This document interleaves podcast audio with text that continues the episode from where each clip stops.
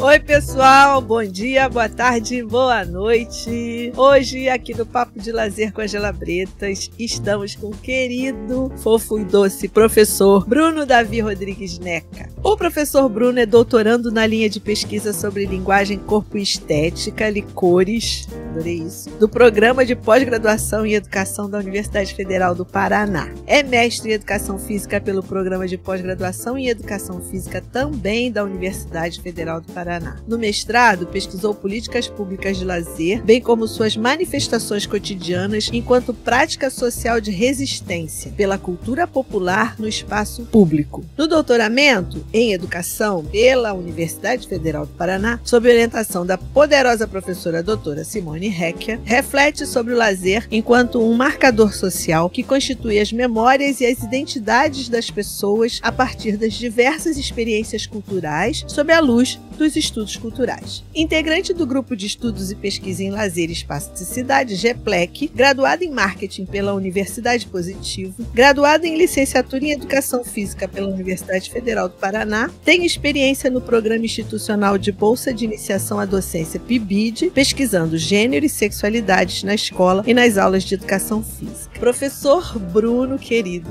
é um enorme prazer, é uma enorme satisfação, é uma grande alegria ter essa chance de conversar com você mais um pouquinho, ver seu sorriso, sua doçura. Muito obrigada por ter aceito o nosso convite, viu? Oi, professora Ângela. Bom dia, pessoal. Boa tarde, boa noite a todos vocês aí acompanhando. E eu agradeço, professora Ângela, né, imensamente o convite. Para mim, que é uma honra estar aqui, né, ao seu lado, mais uma vez. É um prazer enorme mesmo, uma alegria dividir contigo. Aqui pra gente trocar umas ideias, uma pessoa super alto astral, com esse sorrisão também tá na troca, né? A gente fala que quando é parecido, assim, a gente se identifica na hora. Então, obrigado obrigado, viu? Obrigado por ter convidado para esse projeto incrível também, né? Tem uma potência educativa que, nossa senhora, né? Ai. Contribuindo aí para essas discussões do campo do lazer. E eu que fico assim, né? Me, sinto lisonjeado, né? Por, né? por esse convite, porque várias pessoas de referência passaram por aqui já, contribuíram bastante. E eu espero poder contribuir um pouco também. E vamos juntos. Vamos juntos. Se imagina, vai contribuir muito. E, então, deixa eu só dizer uma coisa. Eu conheci o Bruno porque ele me convidou para compor a banca de defesa do TCC dele na graduação de educação física e eu fiquei tão encantada com o trabalho, com competência, com a leveza, com a doçura do Bruno. Falei, ah, ele tem que estar no podcast, a gente tem que conversar, todo mundo tem que conhecer esse menino, porque não, é, não pode ser só para mim, não.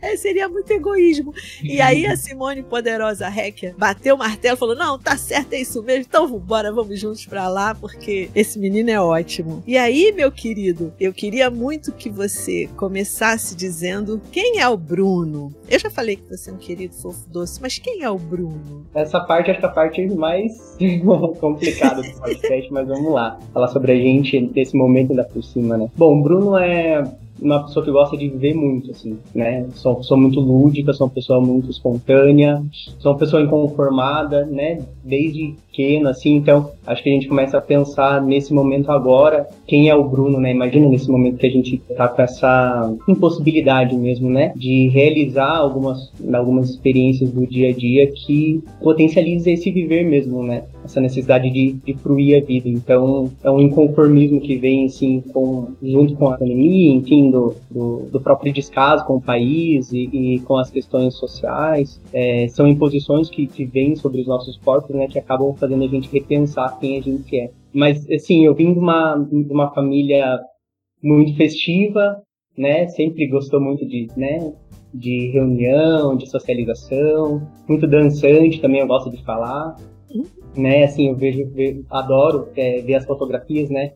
Essa questão da memória me chama muita atenção por conta disso, né? Pra gente olhar para trás, né, nosso trajetório e ver que, como que a gente foi se constituindo. É, muito viajante também, né?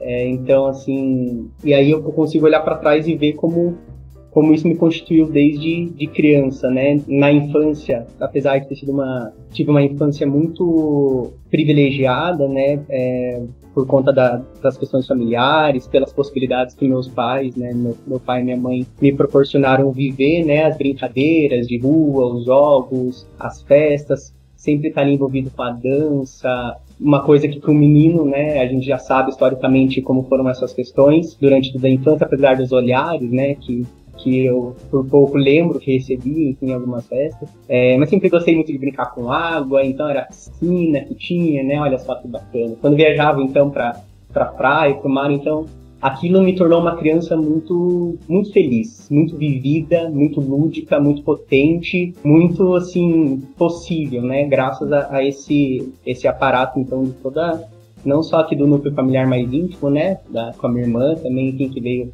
alguns anos depois, mas também toda a família, né? Principalmente as mulheres, eu gosto de citar isso porque, assim, vocês mulheres, é, ser humano devia ser é, transformado, assim, é, mulheres, né? Que são as pessoas que têm essa sensibilidade muito maior para poder compreender, entender e acolher então eu tive muita sorte de ter mulheres, inclusive você, né? Foi uma das últimas delas que passaram, é, e que realmente dá essa possibilidade para a gente, como ser humano, de ser, de viver, né? Então, é, de se estar inconformado, né? Se é uma pessoa inconformada, então que se inconforme mesmo e se e modele a sua própria forma. É, enfim, a, ao longo da juventude ele teve algumas questões, né? A gente vai acabando tolindo um pouco, né? Acho que é essa, o lúdico ele vai se apagando um pouco devido a algumas questões que vão entrando na nossa vida, né? Principalmente ali na puberdade, quando as questões da sexualidade vão realmente se colocando em xeque. Então eu fui um, um garoto jovem que enfrentei tudo sozinho, né? Foi muito difícil ter essa questão, né? Sou um, um, homem homossexual hoje e eu tomei essa, essa decisão de trazer receita pronta já, né? Com meu pai para e para minha mãe, porque eu estava vendo que eles também não sabiam como lidar com isso, então, é, e isso foi refletindo, querendo ou não, no meu corpo, na, nas minhas formas de ser, e, e, a gente vai tentando, então, agradar os outros, né? Então, nessa, já que no lazer não era possível, assim, muito a dança, muito as expressões, assim, com, com algumas práticas corporais, então eu acabei optando pelo orgulho no trabalho. Então, né? então eu comecei, eu tive que amadurecer muito cedo, muito cedo, né? Com 15 anos eu comecei a trabalhar e responsabilidades e nesse trabalho já tentava dar o máximo de mim para poder performar isso, né? Que era esperado, né? No, sentido é gay, mas trabalha, né? A gente tem muito isso, né? É, na vida da gente marca, porque vai tolhindo algumas experiências que seriam as experiências, né? Dessa dessa ludicidade pulsante que acaba a gente acaba oprimindo. Depois, enfim, quando eu resolvo tomar isso realmente como uma, uma compreensão de si, do que estava acontecendo comigo, de todas as questões que eu estava suprimindo, né, por conta dessa questão da sexualidade, é que eu consigo dar essa vazão, libertar um pouco. Então, eu até fiz uma faculdade de marketing primeiro, né, a minha primeira graduação, é, na tentativa de seguir essa uma carreira um pouco mais neutra, assim. Mas quando a gente é uma pessoa que gosta de brincar, que gosta de sorrir, que gosta de ser feliz, que gosta de mostrar, que gosta de viver, experimentar, né? E tá sempre fazendo uma coisa diferente, eu percebi que aquilo não era para mim, né? E eu, eu sabia que tinha alguma coisa a mais, assim, que não estava sendo valorizado.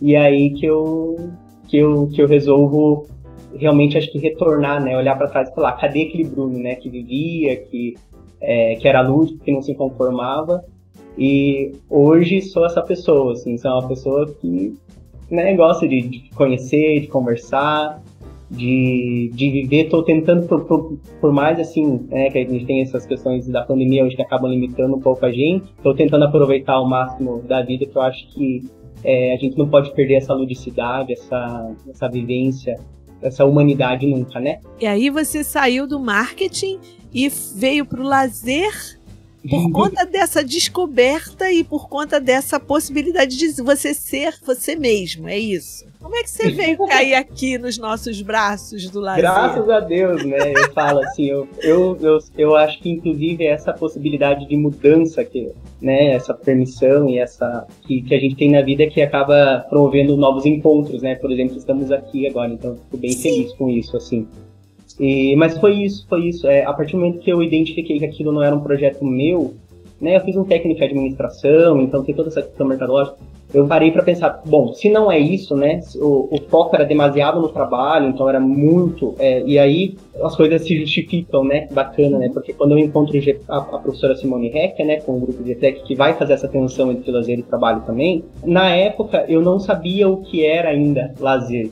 Eu sabia que, olha, eu não vivo só para trabalhar, né? 8, 9, 10 ou às vezes 12 horas por dia, né? A gente trabalhar com evento é, é complicado. Quem trabalha sabe, a gente. E, então eu, eu resolvi parar, né? Realmente pensar, refletir. Então, olha que bacana essa experiência, né? Quem que tem tempo para parar, para refletir hoje em dia sobre a vida?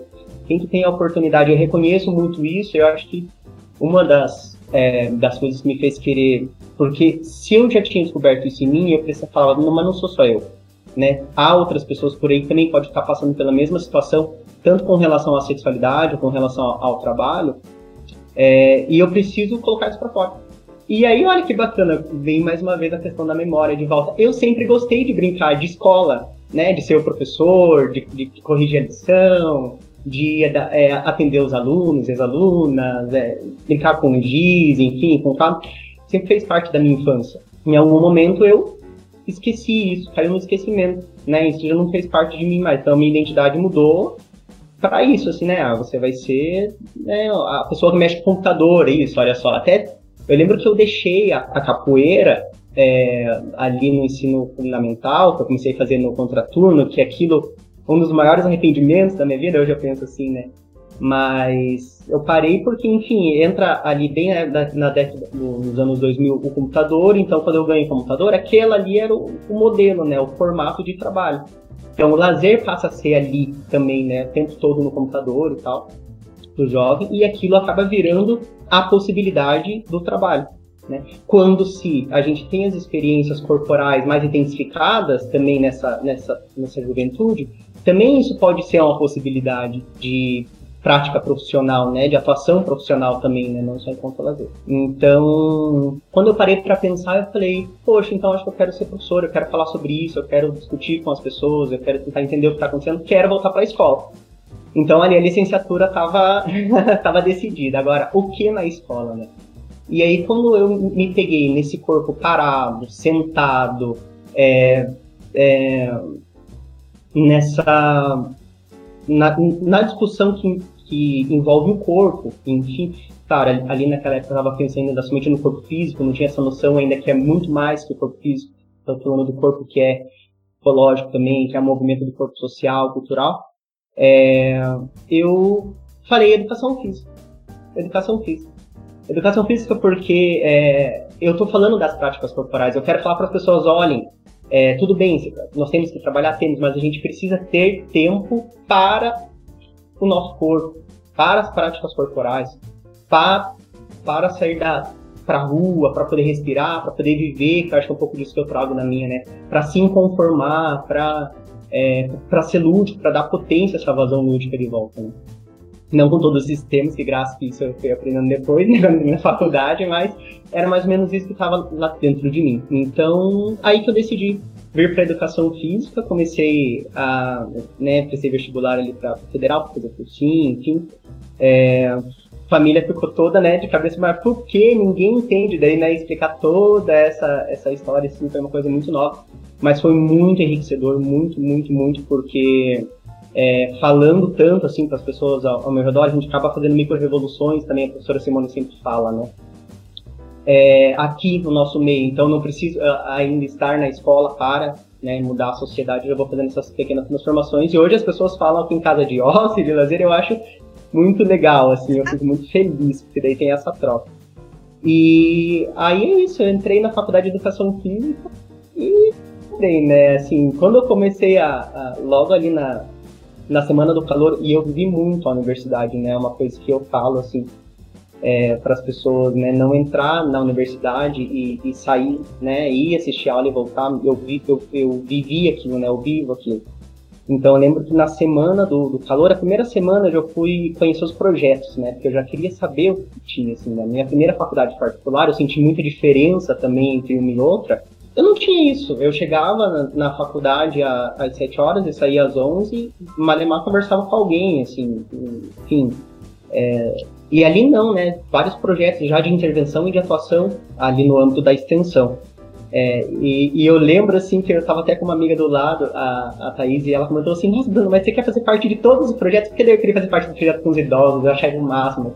Eu queria fazer parte do projeto é, as pessoas com deficiência, falava, meu Deus, olha que, né, olha a potência disso, né, eu queria fazer parte, tinha, tinha, projeto de dança, aí veio um projeto que tratava a questão de gênero e sexualidade, eu falei, gente, faz todo sentido, né, o gênero e a sexualidade está impresso no nosso corpo, né, e delimita as nossas, as nossas práticas corporais e, e o gênero acaba ali, é, sendo um marcador social para ditar, eu acho que um pouco disso que eu quero trazer agora na tese, é, o que a gente pode fazer ou não. Então, o menino faz isso, a menina faz aquilo, o menino gay faz isso, o menino gay faz aquilo, a menina preta faz isso, o menino preto faz isso, o menino né, preto, gay, a menina preta, lésbica.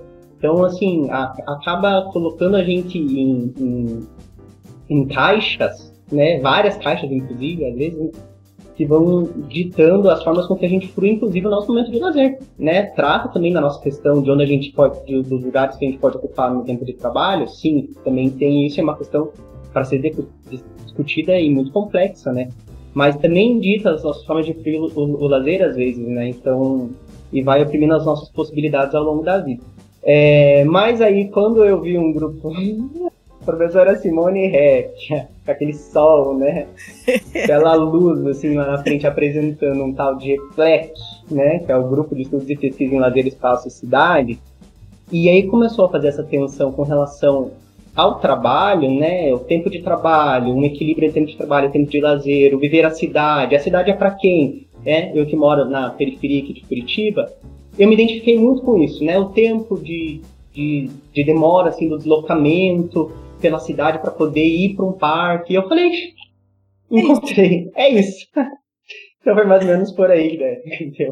Que eu caminhei. Estou aí com a professora orient, é, né, sendo orientado por ela até hoje, né? Seis anos aí de, de caminhada juntos. Muito feliz. Então, você, de certa maneira, você está dizendo que existe, que essa heteronormatividade, né, marcou essas experiências e te levou ao mesmo tempo que marca suas experiências, ela te leva para um espaço em que você pode ser você lúdico, alegre, feliz, dançante, um corpo expressivo, um, um corpo dançante, que é o espaço do lazer. E mais especificamente o GPLEC, né?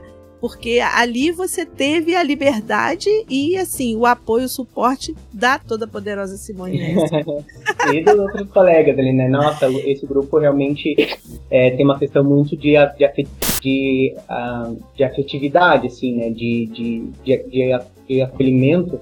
Sim. Porque é bem isso, é a possibilidade de ter, né? Enquanto nas empresas privadas eu tinha que performar um Bruno que tudo bem, né? A gente até performa realmente algumas identidades por aí, mas era uma coisa que não era potente, sabe? Tem, tem uma, acho que o ser humano tem uma potência que precisa ser dada vazão, né? E precisa de pessoas do lado para poder acolher, para poder estimular, motivar nesse sentido, né? E eu encontrei isso. A professora Simone, assim, eu falo que ela é a rainha das ideias, porque você não pode dar uma ideia para ela que, meu Deus do céu. E ela fala, não, é isso mesmo, e vai, faz, então. E, e, e, isso é muito bacana, né? Diferente de você estar num lugar que você é tolhido o tempo todo, né? Então, que você, ó, pode, mas, né? E aí esse mais vai informando a gente, né? Então, é, eu acredito sim que o ambiente do trabalho, ele, ele proporciona isso, né? Então, quando eu estou trabalhando com isso, eu, eu acabo dando vazão ou não. É, e em contrapartida, para quem eu estou trabalhando, também eu permito essas pessoas a extravasarem seus corpos, suas corporeidades, é, é, de alguma forma ou não. E, bom, e aí, claro que depende muito da, da visão, inclusive, do profissional, né? Independente também se é na educação física ou fora, também há situações em que o professor de educação física acaba trazendo essas questões heteronormativas para dentro das aulas e dos eventos. Mas eu encontrei um ambiente muito de desconstrução na UFPR, e isso me deixou de desconstrução e construção da diversidade, né? Da possibilidade da diversidade em todos os sentidos, não só da diversidade né, do, da, da questão da sexualidade do gênero, mas da questão da deficiência, da questão da etnia, da raça, então de todos esses marcadores de, é, sociais. E dentro do GPLEC mais ainda, né? A professora Simone veio, é, me apresentou essa, essa, essa lente de olhar para o mundo, né? Eu sou muito agradecido por isso. É, do Michel Dissertou, que é de olhar para os cotidianos e ver as resistências, né? Me vi como uma resistência, né? Então eu acho que quando a gente para e se olha e fala, não, realmente, né? É, tudo bem, a gente sofre essa pressão é, o tempo todo, né, do trabalho, do tempo, da vida do lazer, da família, etc. Mas também estamos vivos e estamos mudando, estamos resistindo e encontrando outros novos lugares. É, quando eu encontro esse, esse lugar ali de, de, possibilidade, aí eu acho que é um pouco disso que, que, eu, que eu vim buscar, é, do exercício da liberdade mesmo, né, um dos pilares ali do, do, do da experiência do, do lazer e com o objetivo, obviamente, de levar isso para o maior número de pessoas possíveis, né? Dentro dos ambientes formais de ensino, dentro da escola ali, né? É, ou é, na própria família, ou na cidade, como a, a, professora Simone sempre coloca, né? A gente estuda isso, né? A cidade e o espaço público ali, essa possibilidade do lazer diverso.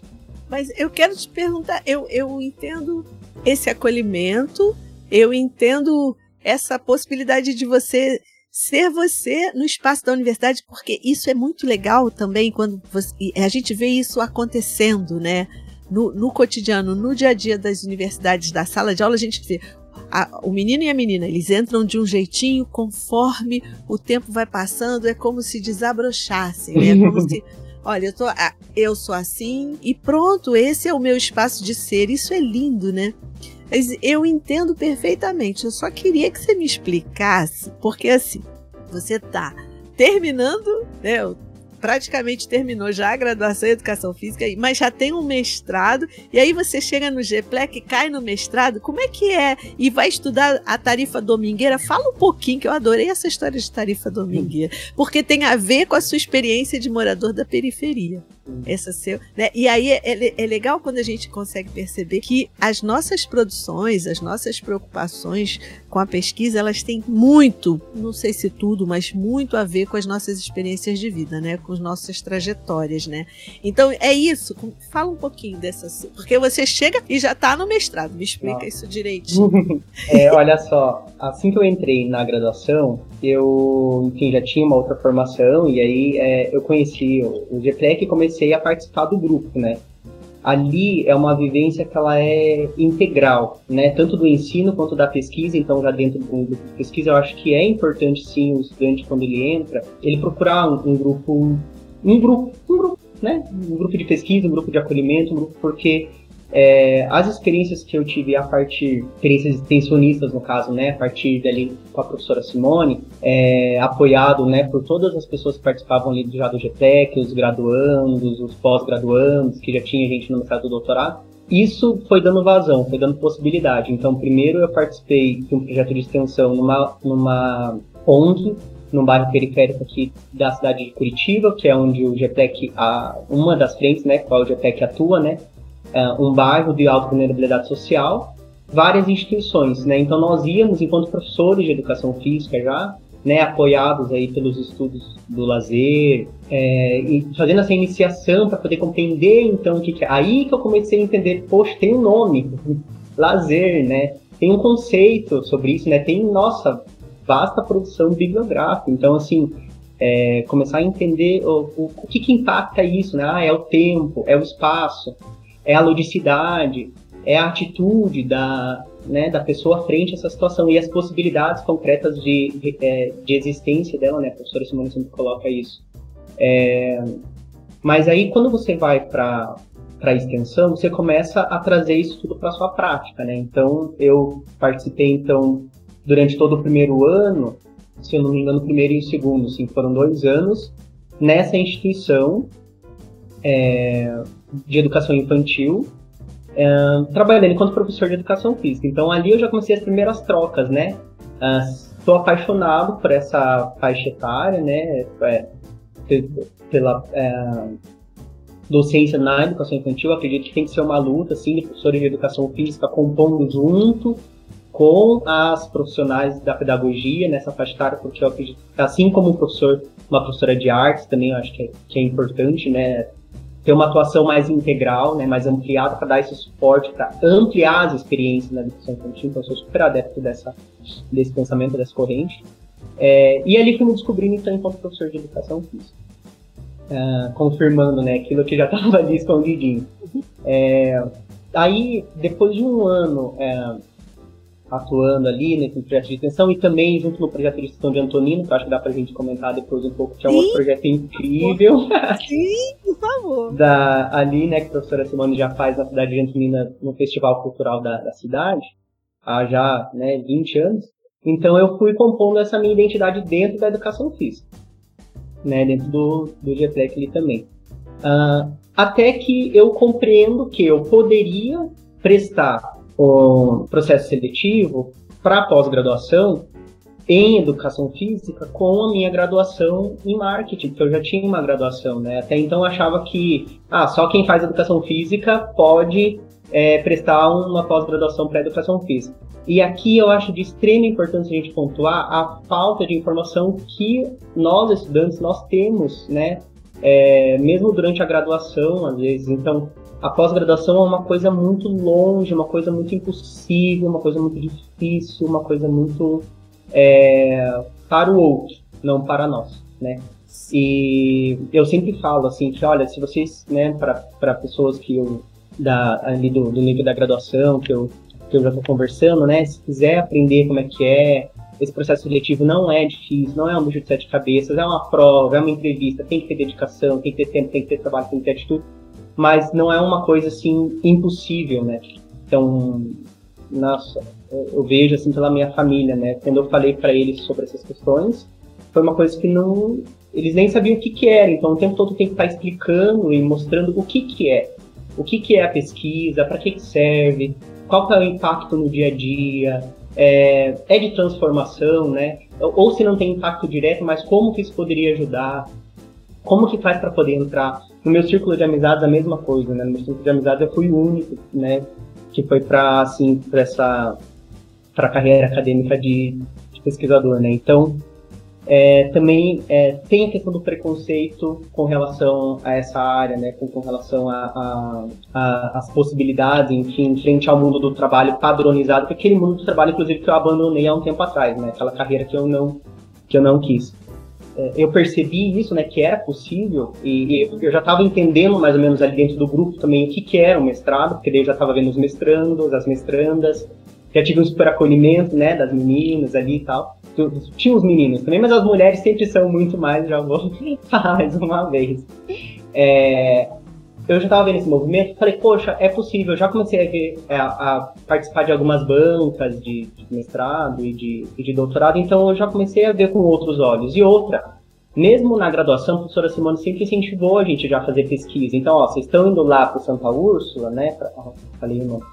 Vocês estão indo lá para a instituição para realizar a prática profissional de vocês de, de extensão, mas você tem que voltar e tentar encaixar isso com a teoria e realizar uma, uma pesquisa prática, né? uma, uma pesquisa acadêmica sobre isso. Fazer uma escrita sobre a conexão entre essas duas coisas, né? entre o ensino, a pesquisa e extensão. Então, querendo ou não, a gente já estava ali dando os primeiros passos entre fazer escrita, citar autores, apresentar trabalho, é, pesquisar referências. E isso, mesmo para quem está na graduação, quem não tem essa perspectiva, não está em contato com os grupos, eu falo mais uma vez, né? É, com as pessoas, né, certas também.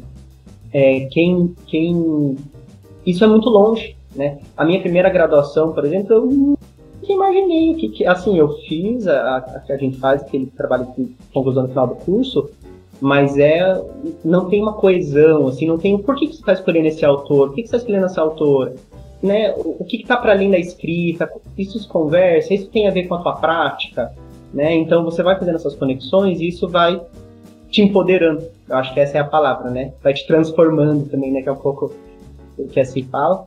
E, e, e aí eu comecei a perceber, não, é possível, é possível. Então, assim, fui, né? A professora Simone falou, não, vai, já que dá para fazer, não precisa ter essa, essa essa não, não, precisa ter a graduação em educação física, então tem que fazer. É, prestei o processo seletivo aí, né? Entrei é, com essa é, com essa questão latente muito do transporte coletivo e o lazer. Então a minha intenção era realizar esse paralelo, né, entre as experiências de lazer via transporte coletivo. O objetivo então, na verdade, foi identificar é, os impactos de uma, de uma política pública que perdurou por 20 anos aqui em Curitiba, chamada Tarifa Domingueira. É, tarifa Domingueira, ela proporcionava um desconto de 50% na tarifa aos domingos para as pessoas passearem de ônibus pela cidade. E assim, foi um sucesso. Quando eu lembro, na, na época que surgiu a Tarifa Domingueira, a passagem integral era dois reais. Olha só, gente. Né? Hoje é 4,50. É, e é muita diferença. A questão é que o que nós identificamos a pesquisa é que é muita diferença de dois reais para 4,50, mais ainda quando a, a tarifa ela é cobrada integralmente, quando não tem esse subsídio, esse desconto, essa possibilidade. É, então, na época, a tarifa era um real. Na ônibus a um real, chegou a tarifa domingueira. Tinha um jingle assim, né? Domingo passear pela cidade inteira. Nossa, e todo mundo saía assim. E teve um movimento muito forte, muito grande na cidade. Eu, na época, tinha meus 15, 16 anos também. Aproveitava, claro, né? Passeava pela cidade, pagava, pegava moedinha de um real e pagava. E é claro que, assim, é, teve impactos positivos e negativos para a cidade, né? Porque a cidade de Curitiba, ela é famosa, enfim, historicamente, por conta do planejamento e urbanismo da cidade, por conta das construções também com relação ao, ao, próprio transporte coletivo, né? Foi uma inovação na época, a forma que o BRT foi implantado, então um ônibus mais agilizado, com conexões, terminais, etc., dava mais agilidade para as pessoas para o trabalho. Sim. Para o lazer, hum, começou a incomodar um pouco porque as pessoas da periferia começaram a ter acesso. O começaram domingo começou, começaram a circular, então os parques da cidade, ele, eles começaram a ficar né, apropriados por pessoas. Esse era o objetivo, inclusive, né? É, e aí, claro, assim, ao longo da dissertação eu vou trabalhando todo esse histórico de como ela foi perpetuando entre uma gestão e outra, é, mas chega um determinado momento agora em 2019, sim, ela vai também aumentando um pouquinho o preço, conforme o preço também vai aumentando, ela deixa de ser um real, passa dois, dois e cinquenta, que assim ainda é metade do preço, mas às vezes quem tem dinheiro para pagar um real tem dinheiro para pagar um real. Então é, essa é a questão, né? Então não é muito nem a metade do preço, é a questão assim com relação ao perfil das pessoas com quem eu estou desenvolvendo uma política pública. Não adianta eu desenvolver uma política pública para quem, é, se ela não vai atingir quem ela tem que atingir. Por mais que ela atingisse né, toda a população de Curitiba e algumas pessoas ainda se apropriassem dela, é, não eram todas. E, e, não eram todas, era excluir realmente a parcela da população que mais precisava, e a gente identificou, né, de fazer uma pesquisa com é, as pessoas que moravam no, no, bairro mais distante do centro de Curitiba, lá na região sul, né, no extremo sul da cidade. Só para vocês terem uma noção, quem não é de Curitiba, dá uns 19 quilômetros desse bairro até o centro da cidade. Então, olha, veja, são 20 quilômetros para ir a pé, para ir de bicicleta, é difícil. Os grandes parques daqui da cidade, né, com os postais, então a gente tem o Botânico, Parque Barigui, Parque Tanguá, a maioria deles, que são esses que a gente vê na, na, na televisão, enfim, na, nos sites, uh, eles ficam localizados na região norte da cidade. Então, se a pessoa que mora no extremo sul ela quer visitar né, esses parques, como que ela vai fazer? Se a gente está falando de uma população de alta vulnerabilidade social que não possui automóvel particular, vai depender do transporte coletivo, né? Devido à distância, não é possível, é, é inviável, né? Imagina. E outra coisa que a gente não pode é, negligenciar é que as, as é, eram que tem famílias que possuem mais membros na família. Então, quanto mais pessoas eu tenho na família, se eu tenho, né, dois, três filhos, ou se eu moro às vezes com um tio, com uma tia, com um irmão, é, com um primo, isso vai encarecendo o preço final, né, do, da minha experiência de lazer. Quanto de dinheiro que essas pessoas realmente, nas suas condições reais de existência, têm para gastar com lazer. Né? E a partir do momento que eu não dou essa oportunidade, né, eu, eu coloco essa a questão financeira. A questão financeira é a primeira, né? Porque a raça vem logo em seguida, junto ali, né? Porque uma coisa está muito atrelada com a outra. É, e eu, eu, eu, eu tiro dessas pessoas o direito à cidade. Porque todo mundo pode usufruir desses belíssimos parques que são realmente né, grandes estruturas, monumentos bonitos, iluminação. São parques que são abertos é, de manhã e à noite também. Então, quais são as possibilidades? Quem que pode visitar? Então, existe uma segregação na cidade. Ao, ao passo que lá no extremo sul, é, na região sul, vamos colocar assim, né, uh, existem parques, existem, existem praças, existem, mas não existem os parques. Não tem a infraestrutura que os grandes parques possuem, não tem a segurança que os grandes parques possuem, não tem a manutenção que os grandes parques possuem. Ou seja, quais são as experiências que esses espaços que essas pessoas têm próximo das casas delas? Quais são a, a, as possibilidades que esses espaços eles oferecem? São possibilidades restritas.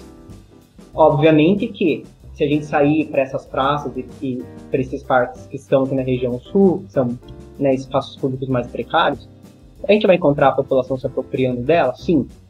Porque é, eu acho que essa lente que a professora Simone trouxe do Michel Certeau de ver o cotidiano das pessoas, né, dos estudos culturais, e de olhar, tá, apesar de toda essa situação, o que, que as pessoas fazem? Né, e foi um, uma outra parte da pesquisa, né? Tipo assim, ó, é, vamos ver então o que, que essa população tem e o que, que essa população está fazendo. A gente vai encontrar as crianças brincando, sabe? Inventando coisas, inclusive, daí por isso que a gente vai trabalhar essa questão das inventividades agora, né, na, uh, na, na tese, inventando coisas que muitas vezes a gente não vê nos outros espaços. Agora, eu não quero dizer com isso que isso exime o, o Estado de investir, né? Ah, se a população está se apropriando do jeito que está, então tá tudo bem. Não.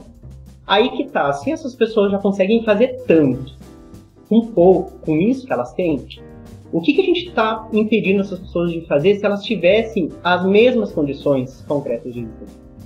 as mesmas condições concretas de possibilidade, né, de infraestrutura, se elas estivessem seguras ali naquele espaço, se elas não estivessem com medo, se elas tivessem, se as crianças tivessem um parquinho diferenciado que o passeio público no centro da cidade tem, sabe? É um parquinho com outras experiências dá para criança, de equilíbrio, de vertigem, de escalada, de altura. Aqui na, aqui próximo do meu bairro, eu vejo as crianças brincando na pista de skate poxa, se eu não tenho um parquinho que me dá a sensação de altura e que eu, né, o que, que, eu vou fazer? Eu vou pra pista de skate, vou, enfim, subir, vou, vou, vou correr, vou pular, vou, vou, vou buscar as sensações que me desafiam em outros, o que não é o ideal, a gente sabe, né? Porque daí tem ali uma cooperação de uso, acho que posso dizer dessa forma, entre os skatistas e as crianças, quando não precisaria, né?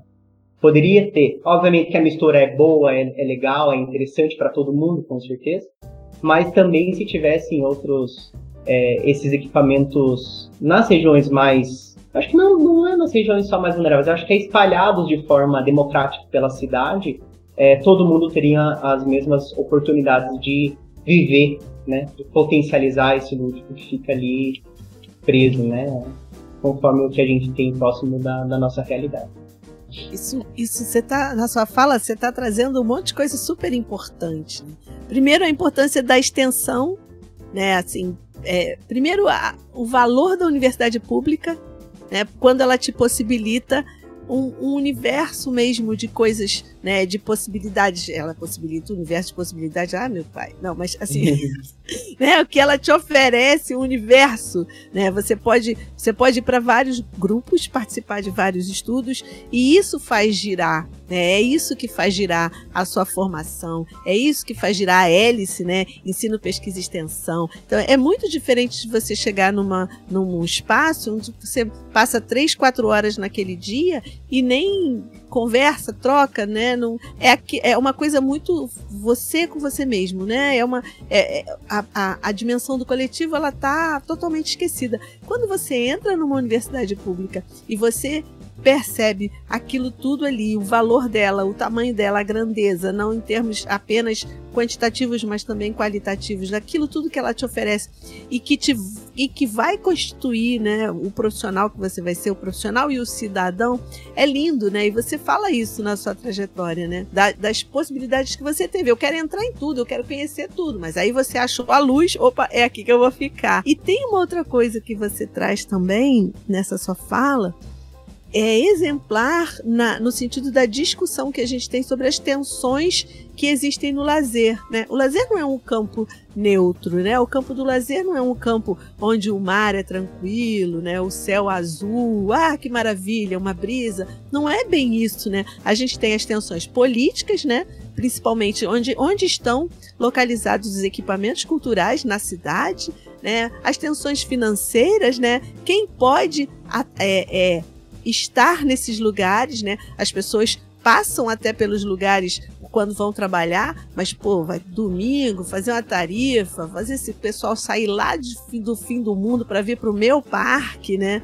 Isso mostra também muito parecido com o que a gente está vivendo hoje, o filho do porteiro andando de avião, o filho do porteiro é, é, concluindo um curso numa universidade. Isso mostra também a elite, o, o que a classe média e a, e a elite brasileira, né, é, o que elas pensam, né? A classe média e a elite brasileiras, o que elas pensam, né? O, e como elas agem, né? O incômodo que é, não tem problema nenhum o, o, os moradores da periferia circularem pela cidade durante a semana porque eles vão trabalhar. Mas domingo não. Domingo o parque é meu, esse espaço é meu, porque eu pago um alto IPTU. Isso aconteceu no Rio de Janeiro também.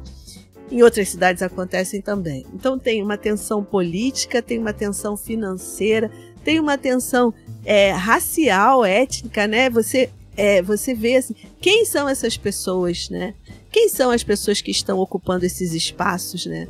Tem, então, assim, é, é exemplar a sua fala nesse sentido, né? O que a importância do lazer e ao mesmo tempo o quanto o lazer é, essas experiências, essas vivências, essas possibilidades refletem a sociedade em que a gente vive, né? Não é tranquilo, não é? A gente precisa realmente resistir, né? A gente precisa realmente entender para poder agir no sentido da política pública mesmo, né? Isso que você traz, assim, é super importante. A gente aqui no Rio tem, tem alguns espaços bem interessantes de lazer, né? E um deles é a Quinta da Boa Vista, onde ficava o Museu Nacional, que infelizmente pegou fogo. É, a quinta é um espaço muito interessante do ponto de vista da, da sua frequência. Porque ela fica próxima ao centro da cidade, mas ela tem, ela é servida pelo trem, a, a uma das linhas de trem passa ali. É, você pode ir de trem, você pode ir de ônibus, você pode ir de bicicleta. Você, dependendo do seu local de moradia, você chega à, à Quinta da Boa Vista por várias formas. Mas o mais legal é, por exemplo, você pegar um trem no domingo em Madureira, você vai ver quando chega ali na, na, estação de São Cristóvão, desce aquele povo todo. Quem você vê é o povo trabalhador, é o povo preto, sabe? Aquele monte de criança que desce ali e eles levam aquelas caixas de isopor porque vão passar o dia. Aí tem bola, tem caixa de isopor, tem comida, tem tudo. E é um espaço altamente é, popular, mas impossível para a população de baixa renda, no sentido do, do que agora o trem tá caro, né? A gente não tem essa. A gente tem muitas, muitos problemas também com as nossas, é, os nossos meios de transporte, né? Tá caro. Então, uma família com cinco pessoas para sair lá, de, sei lá, do subúrbio, pegar o trem e descer, não é barato. Exatamente isso que você está falando. A gente não tem essa possibilidade, mas ainda é um espaço que o povo pode participar, pode vivenciar, pode experimentar, pode. Porque tem essa. Porque o trem tá ali, o metrô tá ali, o ônibus tá ali, tudo passa por ali, né? E aí é muito legal você, você trazer essa questão, porque exemplifica bem a, as, as tensões tão presentes Professora Angela, e imagina assim isso que você está comentando, né? De a, as pessoas poderem frequentar o mesmo espaço também tem um pouco disso, né? Ali no GPEC, a professora Simone sempre trabalha muito a questão do, do encontro, né? A cidade como lugar do encontro. A cidade foi pensada, na verdade, para ser o lugar do encontro, não da, na, da segregação, né? Como, como é o que a gente vê hoje em dia, por N fatores. Então você tem nesse espaço aí a democratização Isso. né, do espaço público. Então, e, e quando você. De, e aí, mas essa é a questão, né? Quando você democratiza o espaço público, as pessoas saem da sua esfera privada e vão para o público. Só que se as pessoas vão ao mesmo tempo para o espaço público, os corpos nas ruas, né, já dizia Judith Butler, também é um perigo, talvez, ou uma possibilidade, ou uma esperança, porque as pessoas estão dando sentido e significado para esses espaços. As pessoas estão se encontrando nesses espaços e as pessoas estão correspondendo, trocando, né? Muitas vezes é, identificando as suas diferenças entre si, mas eu acho que mais que isso, há semelhanças entre si, né? Então, quando as pessoas se encontram e causa o barulho, né, que o senhor vai chamar, que é o tumulto, então, nossa, a tarifa 1 real, realmente acontece isso, as pessoas iam em grupos né? É muito, é, é, é assim. E por quê? Por que não, né? Se, se a nossa experiência de lazer, elas, elas são enriquecidas quando elas são compartilhadas, né? Então as pessoas pegavam um ônibus em grupo e, e entravam e não só para ir, por exemplo, para os shoppings, que aqui em Curitiba também deu essa situação, não lembro se, não sei se no Rio de Janeiro chegou a acontecer é, o movimento chamado dos rolezinhos, Rolezinho, em que grupos é? foram é, proibidos de entrar num espaço que, Isso. ok, não é um espaço público, mas é um espaço aberto para todo mundo. Sim. Né? As portas estão abertas. É, aí o todo aí... mundo é entre aspas, né? Quando você fala Isso. todo mundo. Isso. Quem Vai. que é que está sendo proibido é esse né, todo de mundo, entrar? Né? São as pessoas pobres e as pessoas pretas. Sim. As pessoas que incomodam, né? As pessoas, as travestis, as pessoas trans, Sim. Então tem vários marcadores sociais, e aí que vem um pouco dessa questão que os marcadores sociais vão impactar diretamente nas possibilidades de vivência do ler das pessoas ou não. E isso vai, querendo ou não, é, formando quem a gente é, a nossa identidade. Para as duas, uma, e aí eu vou citar aqui que vocês trouxeram já essa, essa discussão no podcast com a professora Lucilene, que é assim, ou eu olho para trás e vejo o que aconteceu comigo e o que não me deixaram fazer, e hoje eu mudo no sentido da resistência, né, para eu transformar a minha identidade de novo, né? Ou eu vou oprimindo isso comigo ao longo da minha vida e isso vai me informando. Eu acho que essa é a palavra. Vai me formatando na pessoa moderna desejada pelo mercado, pela uh, por esse sistema que é assim, olha, vão, fiquem em casa por conta da pandemia para o lazer, mas saiam de casa para trabalhar. Alguma coisa não tá, né? E aí, quando a gente tem essa possibilidade de, em outros tempos, claro, né, de, de compartilhar espaços públicos, a gente compartilha também nossas vivências, nossas dificuldades, nossas experiências. E se as pessoas começam a conversar sobre isso, num grande espaço, por exemplo, aquilo pode realmente virar um. Aquilo pode virar, não, aquilo é um ato político da população. Não precisa somente estando ali, de corpo presente. Hoje em dia a gente está tão preso às nossas amarras individuais, às nossas dificuldades nossas, que é difícil a gente ter esse contato com o outro para ver que o outro também está com essa dificuldade, que essa dificuldade não é por des... porque por desmérito, essa dificuldade não é por conta nossa, porque não conseguimos, porque não fizemos, porque não batalhamos, porque não, né? Alguma coisa está muito desequilibrada. E quando as pessoas se encontrarem para conseguir conversar sobre isso, elas vão entender que precisa de um subsídio maior. E se isso ocorre no espaço público, isso toma uma proporção, isso chama atenção, né? Isso ocupa os lugares, isso transforma os espaços de um parque, ele passa a ser um palco político. Né? A gente tem aqui a, a, a escadaria da, de um campus da universidade, que ali se tornou um espaço de encontro para as manifestações. Mas não só para as manifestações, as pessoas vão ali porque elas sabem que ali é um lugar de troca. E chega um, e chega outro, chega outro, chega outro, chega outro, chega outro, e é, eu acho que essa é a mágica, eu acho que, acho que essa é a mágica que a professora Simone também tem que trazer, de que assim, vamos para o espaço público com os corpos, né? É, não dá mais para ir só pela, pelo, pelo espaço virtual. Por mais que ele seja importante, por mais que ele seja é, também político, né? Precisa a gente ocupar esse espaço virtual, mas a gente não pode esquecer que o corpo no espaço público, principalmente, e outra, pode ser também a partir das práticas corporais que é um pouco do que acontece lá em Antonino, né? E aí a gente tem ali essa, essa experiência conjunta e ninguém pode chegar ali e falar, ó, oh, acabou. Não, peraí. Acabou por quê? Né? Aqui, o, o que está acontecendo aqui que está incomodando? Então é um pouco disso, né? A diversidade é, incomoda, né? A apropriação incomoda. Sim.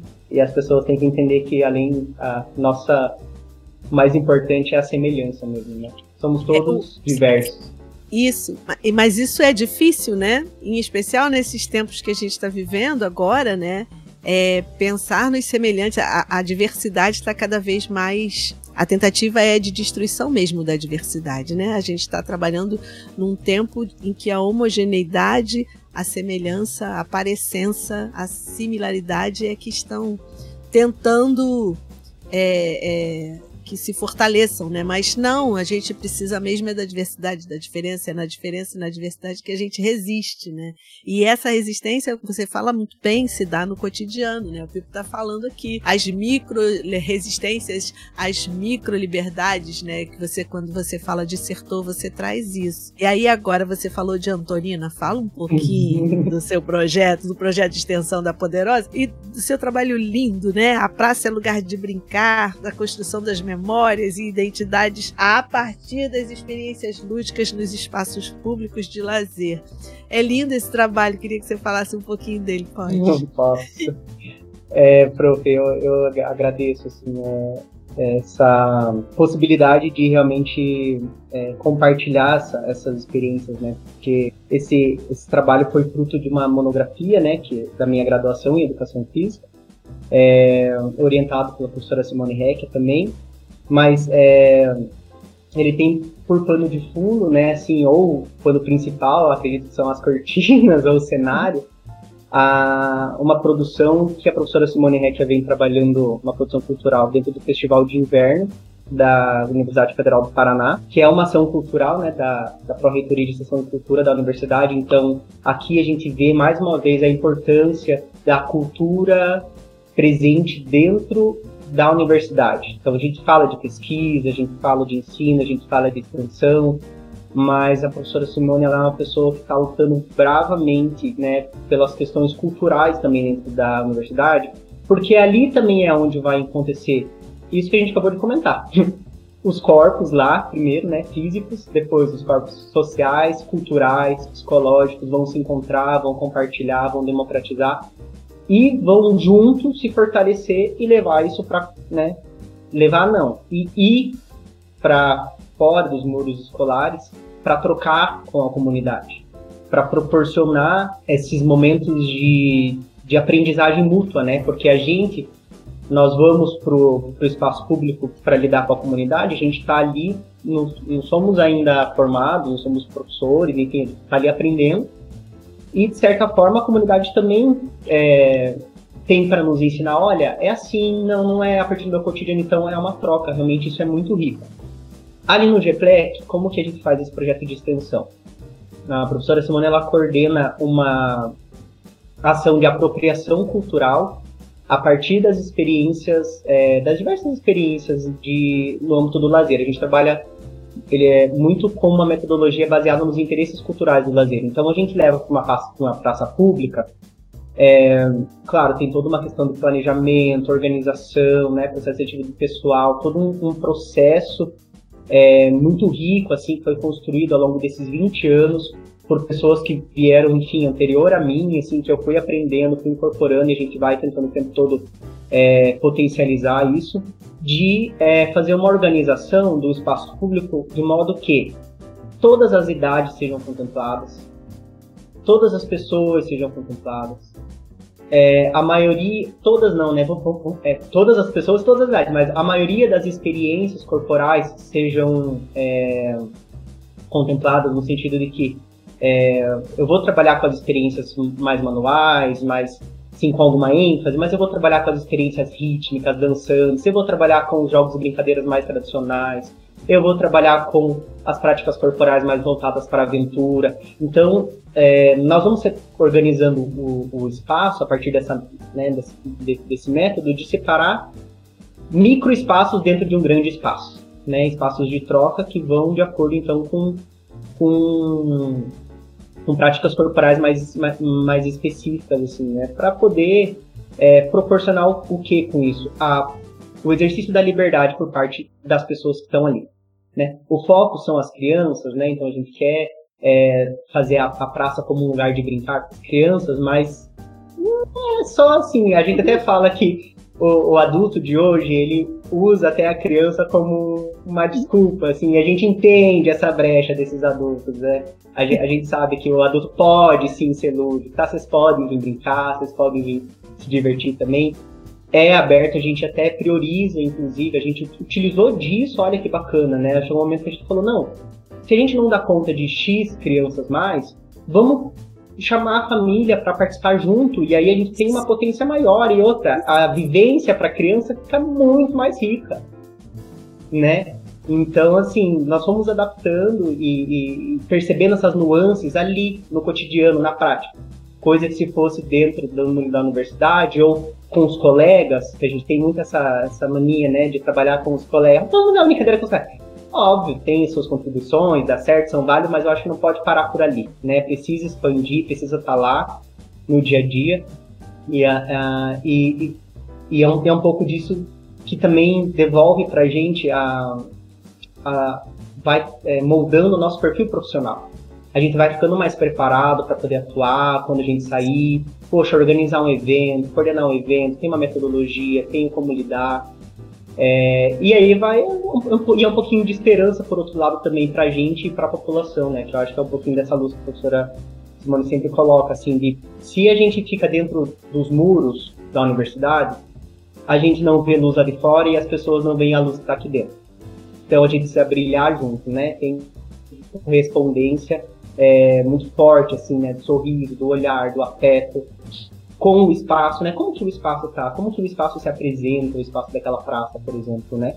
É, por quantos anos esse festival, né, existe? Então, a gente comemorou esse ano, vai ser a trigésima edição, né? Então, há 30 anos já, né, esse, esse, esse, esse festival acontece na cidade e leva não só essa ação do, da professora Simone, né, com o GEPLEC, de apropriação dessa praça pelas práticas corporais, como também toda a cidade, na verdade, recebe é, atividades paralelas de outras áreas de ensino, então do cinema, do teatro, das artes é, visuais, enfim, do turismo. Tem, são, são várias atividades acontecendo, é, várias experiências acontecendo da, na, na cidade que é, devolve também assim, para a cidade um pouco daquilo que a gente precisa, né, enquanto universitários ali, né, é, nessa troca. Então, a cidade, assim, eu recomendo quem vier para Curitiba é, no, nos, nos, meses de, de, de, julho, né, que possa ir visitar a cidade de Antonina. E se pudesse for nessa época do ano, possa participar do Festival de Inverno, que pesquise na internet, né, imagens, tem fotografias, vocês vão ver o quão enriquecedor isso é, como isso acontece, como isso se materializa e tente imaginar, porque acho que sentir só estando lá mesmo, né? Como que isso deve ser para as pessoas que recebem isso, para a população, né? Eu até brinquei na descrição que é como quando o circo chega na praça, e isso é incrível, porque é, o circo chegou na cidade, né? A gente fala assim, ah, a, a, a, o Geplex chegou aqui na, na cidade, né? Porque, assim, as pessoas já, já, já, já foi estabelecido um vínculo, né? Por conta, assim, 20 anos ali atuando nessa praça é, as pessoas, a gente já criou uma organização conjunta. Então, quando a gente fala em, em, em trabalhar com a comunidade, eu acredito que é isso, é chegar num, num ponto em que a gente não vai lá, instala o circo, sai, instala. É, eu acho que a, é, a, gente chega junto, a gente entender com eles isso, assim, de que aquela comunidade vai fazer parte daquele entorno, então é uma troca, é junto. Então, às vezes eles vêm, eles ajudam, é, a montar os materiais, né, as crianças, eles já ficam ali esperando por volta das duas horas. E, e, e depois acontece né, a, a, prática, porque a gente tem todo um momento de planejamento, né, a manhã toda, organização do material, a gente chega já tudo meio que prontinho, chega ali, espalha, e aí, né, faz aquele show de abertura que a gente gosta de acolher as crianças, né, com muita brincadeira, muita, é, muita ludicidade, assim, deixa aquilo muito potente, assim. E, enfim, faz essa, essa, essa troca, né, essas experiências é, com eles ali durante toda a tarde e no final do dia. É, e a gente fica mais ou menos ali, mais um ponto a, considerar, né, a depender do orçamento colocado para a cultura dentro da universidade. O certo era ficar uns sete dias, né? Período de férias, na média era isso. Mas já teve edição que a gente botou 12 ou 3 dias. E aí, a, essa minha pesquisa, ela foi conversar com uma criança Eu fui em busca de uma criança que cresceu brincando nessa praça. Para poder conversar com ela e falar assim, ó, me fale, me fale quais as suas lembranças, quais as suas memórias, o que te marcou dessa praça. E a gente, como pesquisador, a gente vai se, ai meu Deus, tomara que seja coisa boa, né? Porque assim, a gente faz aquilo com tanto amor, com tanto carinho, com tanto cuidado, sabe? Porque assim, uh, eu até eu, eu sempre reforço isso no, nos meus discursos, que é do tipo, se a profissão que ela é valorizada é porque ela trabalha com vida, né, no caso da medicina, a gente está trabalhando com vida latente o tempo todo, e a nossa vida não está nem muitas vezes parada numa maca. A nossa vida está pulando, tá, já tá para lá, tá para cá, tá correndo. Então, e não é uma por vez, né? São 20, 30, 40. Sim. Então, olha a valorização que a gente tem que ter da, né, da nossa profissão, enquanto profissional de educação física, enfim, do, do turismo, e essas áreas que trabalham com pessoas no âmbito do lazer. Precisa haver uma valorização econômica, financeira, sim, mas também uma, uma valorização sociocultural de forma integral na área, né? Para a gente poder entender que o que a gente. A professora comentou isso hoje, no final da, da graduação, a gente precisa assumir esse papel um pouco mais introvertido, e isso, na verdade, já faz parte da gente, mas também não significa que a gente não está trabalhando. Não significa que a gente não está ali atuando com uma responsabilidade gigantesca em nossas mãos, né? São crianças, podem se machucar, podem, enfim, pode acontecer qualquer situação e aquilo, né? É... Mas, enfim, então eu fui com esse objetivo de fazer essa escuta e o resultado eu convido a todo mundo que quiser a ler ali na, na íntegra o, o, depoimento, o, o depoimento dessa, dessa participante, que assim, é, foi muito satisfatório, foi muito satisfatório as lembranças que, que ela trouxe, enfim, ao longo da sua vida, porque eu fui trabalhando é, as etapas, né? Primeiro, como que era na infância, suas primeiras lembranças, depois ela vai contando que, ah, quando era criança eu brincava muito. Aí quando chega na adolescência, eu fui mais levando outras crianças, sabe? Porque eu não queria mais brincar. Mas aí, quando a gente né, percebe ali no meio da fala dela que, ah, mas a gente deu um jeito de pegar uma bola, a gente separou um cantinho pra gente. A gente só não falava que queria, brincava. Então a gente começa a perceber também isso que vai acontecendo na nossa vida, né? Por que, que a gente vai deixando o lúdico de lado? É, como que a gente vai mudando essa, a nossa identidade a partir das nossas experiências, deixando de ser uma pessoa inventiva, lúdica, criativa, por conta de pressões tipo assim, ah, já não tá mais na idade de brincar, ah, mas já devia estar tá trabalhando, ah, mas nossa, educação física, ah, mas nossa, ginástica, ah, lutas. Tipo, poxa, não, mas.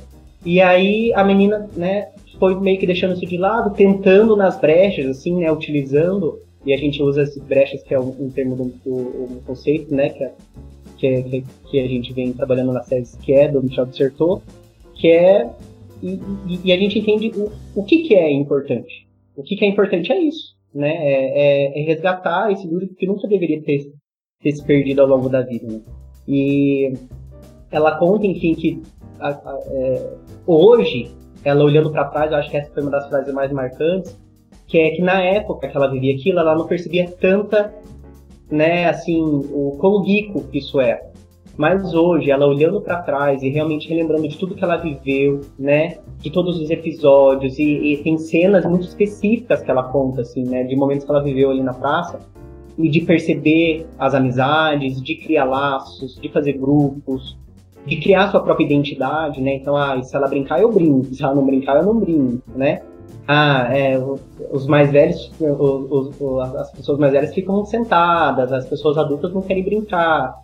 É, e aí a gente vai acabando, a, a gente acaba se moldando a partir daquilo que a gente vai vendo ou a gente vai mudando essa identidade no sentido de, não, peraí, vou resistir também, posso sim sentar um pouquinho, mas também vou brincar, também vou participar. É, o que, qual é a minha atitude perante isso, né? É, o que eu consigo fazer, o que eu posso fazer, o que eu quero fazer. E aí a gente vê, realmente, quando a gente olha para a pra praça montada como um todo, eu gosto bastante de tirar fotos, né? Assim, quando eu paro para pensar, falo, nossa, aqui está acontecendo a diversidade, né? Aqui todos são iguais no sentido de que a única semelhança que existe aqui é que todo mundo é diferente do outro, né? Todos são humanos, isso. Mas cada um com as suas possibilidades, livres para entrar, livres para sair, é, em contato com um, em contato com outro. A pessoa idosa está é, tá indo com a cadeirinha para contemplar muitas vezes nesse momento de contemplação está olhando para trás, está revivendo memórias, está é, a gente fala né, tá até acho que é revivendo a palavra mesmo, né, sentindo novamente, deixando é, tocar por tudo aquilo de volta, né? Pensando no que já viveu, no que já passou. E isso é uma ressignificação, né? Isso é viver de volta. E, e, e, isso é muito mágico. Assim, então, a dissertação vai um pouco por esse caminho. Tem a dissertação, não, a, a monografia da, da conclusão do curso. Quem tiver e interesse. Você falou. E sabe o que é importante? E aí eu repito. E sabe o que é importante?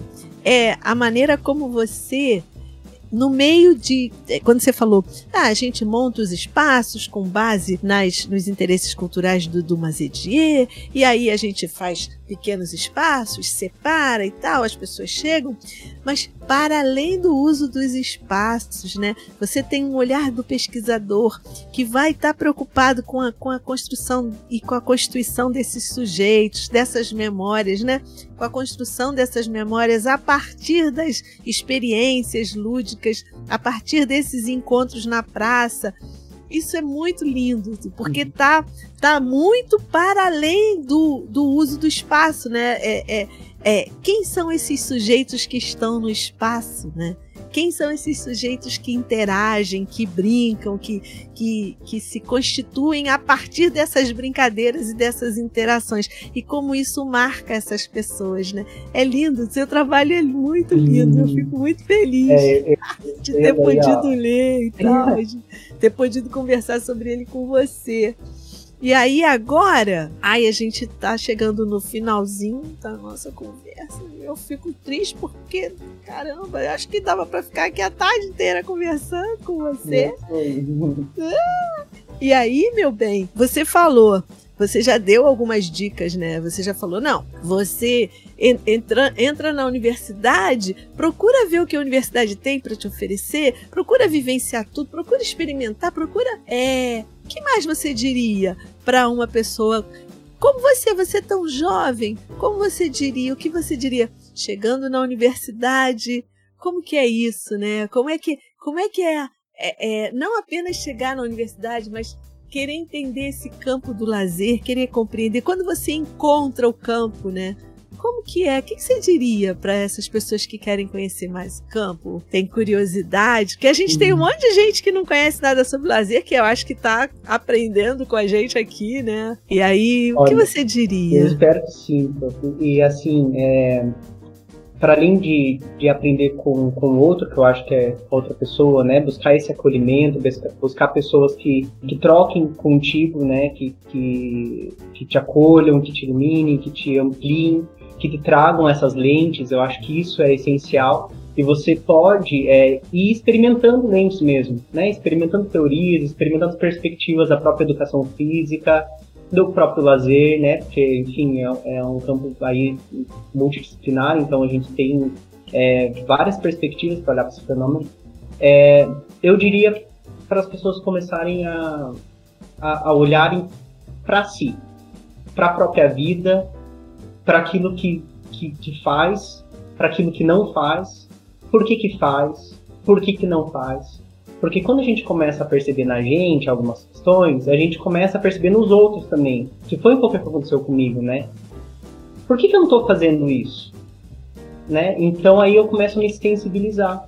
E eu acho que para isso, para isso, e aí a gente está estudando bastante aqui no grupo, essa questão da sensibilidade, da educação da atenção, da educação das sensibilidades, que é, a gente precisa começar a mudar um pouco, é, primeiro, o nosso olhar, né, ver com olhos diferentes, com olhos sensíveis, com olhos humanos, né? Por exemplo, essa preocupação que, é, que você tem também, que a gente tem com a questão social, de, de compreender as semelhanças, né, se compreender as diferenças.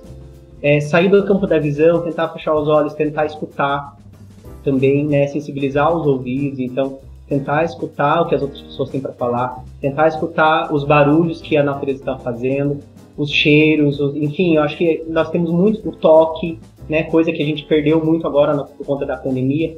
Então, acho que tudo isso, né, essa ampliação desses sentidos vai ajudar você, né, a pessoa que está entrando, a ser uma pessoa mais sensível, mais aberta para poder aprender, mais aprender, para poder se compreender e aí compreender os outros. Quando perceber que acho que tem essa possibilidade de atuação assim tão potente, que é de trazer o, o que é mais simples, mas o que é mais puro, eu acho que o mais é a questão da ludicidade, a questão do tempo para o lazer, eu acho que a pessoa vai começar a, a entender o porquê que a gente está caminhando aqui nesse campo, porquê que a gente se encontra nos congressos, porquê que a gente está fazendo trabalho, porquê que a gente faz pesquisa, podcast, eu acho que é um, vai ser um bom caminho. Ai, que lindinho que você é, meu Deus. e assim, uma coisa, você falou é, lá de Antonina, das pessoas chegando, da fruição do lazer. E como é que era o seu lazer antes da pandemia e agora? Como é que como é que está sendo isso? É complicado, né? Eu, como eu falei, né, sou uma pessoa assim festiva. Se tiver festa, pode me chamar, né?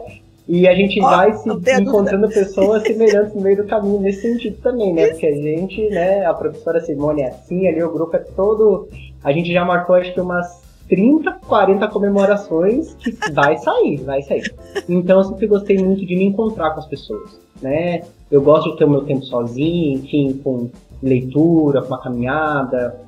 É, gostava, né, é, ba bastante de sair assim para poder dançar, para poder me divertir. Acho que a dança sempre foi muito presente na minha vida. Hoje eu consigo potencializar isso com um pouco mais de liberdade, então hoje em dia, né, por conta da pandemia, a gente guardou um pouco as festas, estamos é, esperando chegar o grande momento, mas vai chegar, eu, eu tenho essa esperança, né, também junto com, com todos vocês aí. Mas hoje em dia tô assim, é, encontrei a prática do yoga, tem, a meditação tem me ajudado muito, muito, e eu, tinha, eu tenho falado para muitas pessoas isso, que é um pouco assim, se eu não posso é, é, estar fora, que eu esteja dentro. E isso vale para dentro da casa também, né? Às vezes, dentro da própria casa é interessante se recolher, se compreender, respirar. Enfim, com é, tem vários tipos de prática do yoga, né? Pode ser, às vezes, muitas vezes assim, sentado, deitado, pensando, refletindo sobre o que está acontecendo, para a gente ter um pouquinho mais de, de paciência. É, tenho a privilégio, vamos dizer assim, dos meus vizinhos não brigarem comigo por escutar uma musiquinha um pouco alta, às vezes no final de semana. Mas aí eu até brinco, né? Falo, poxa, gente, a gente já tá na cidade do silêncio seis dias na semana, né? Seis é, dias na né? semana que não pode. Então, um diazinho, às vezes eu dou uma folga um final de semana ou outro. Mas eu acho que um diazinho na semana, né? Vamos também, assim, é, nos possibilitar, né? Então, cantar, dançar, tocar um violão, é, a água tá. Eu tô um pouquinho afastado da água agora, mas em breve a gente se encontra no mar de novo. Você sabe, esses dias teve live do Gilberto Gil, né? Ah, eu dancei tanto na sala. É. Fiquei, ai, me acabei de dançar, não aguento ficar sem festa, sem dança, sem música. E bora espalhar essa ludicidade pra nossa família, hein? Porque Sim. assim, a gente compromisso aí, vamos lá, gente. Eu já coloco as pessoas pra dançar junto, elas ficam meio assim, às vezes aqui em casa, meu pai, minha irmã. Quando eu vejo já estão dançando junto, fala, é isso aí, agora tá feito. Não, eu também venho de uma família festeira, a gente festeja tudo, encontra. Agora não tá podendo, né? Se bem que uma parte da família vai, né? Mas assim, a gente aqui tá meio, meio dentro de casa mesmo, confinadinho, dança, dança na sala e dança sabe? Pra gente mesmo, é, né? não tem, não tem mais a vontade de sair por aí dançando indo pra ah, encontro, né? É, isso virá, isso virá. Sim. Ai, querido, muito obrigada, viu? Adorei, adorei, adorei conversar com você de novo, te rever, ouvir sua voz, seu sorriso lindo, sua doçura. Muito obrigada. Muito obrigada mesmo. Vamos lá, a gente é muito tagarela. Eu já sabia que ia dar o dobro. Vamos ter que fazer parte 1 e parte 2 do. A gente é muito tagarela, né? Jesus amado. Professora Ângela, eu queria agradecer a disponibilidade, o convite. Fiquei muito feliz, né? Agradecer também aí o o Nepal, o Felipe, a Dani que estava aí, a Pamela, né? Isso. Que participou também é, no backstage acolhida. Então, agradeço mais uma vez, estendo aqui todos os elogios também a, a, ao meu grupo. Pode saber que ele tem um pessoal bacana também para poder é, conversar, trocar. Essa é a professora Simone já participou. Esse projeto está incrível, né? A gente inclusive indicou já como uma das atividades didáticas a escutar o podcast Ai, e fazer legal. uma reflexão sobre Então eu acho que tem uma potência muito grande assim para a gente democratizar o conhecimento é, a partir das ferramentas que as, as crianças que estão vindo por aí, os adolescentes, a gente mesmo, né? Adulto a gente, é, enfim, está transformando, a gente precisa transformar junto. E você teve essa ideia, foi incrível. Então, né, parabenizar e agradecer Obrigada, por estar sendo parte desse projeto. Obrigada, coisa mais linda. Obrigada, muito obrigada. Bom, então agora, Nefar, prepare-se. Agora vem aquela musiquinha, né? Ah, aquela musiquinha. Cortando a voz. Tá bom. Então, pessoal, então vamos agora, hein? Então, pessoal, chegamos ao final do nosso papo de lazer de hoje e recebemos o querido doce professor Bruno Davi Rodrigues Neca, da Universidade Federal do Paraná, do grupo GPLEC, da poderosa Simone Reck, a linda Luz. No Instagram, nós estamos no arroba Papo de Lazer. Não deixem de nos seguir nas redes sociais e não percam os próximos episódios de Papo de Lazer com as Gelabretas. Um beijo, tchau! Obrigado, pessoal. Tchau!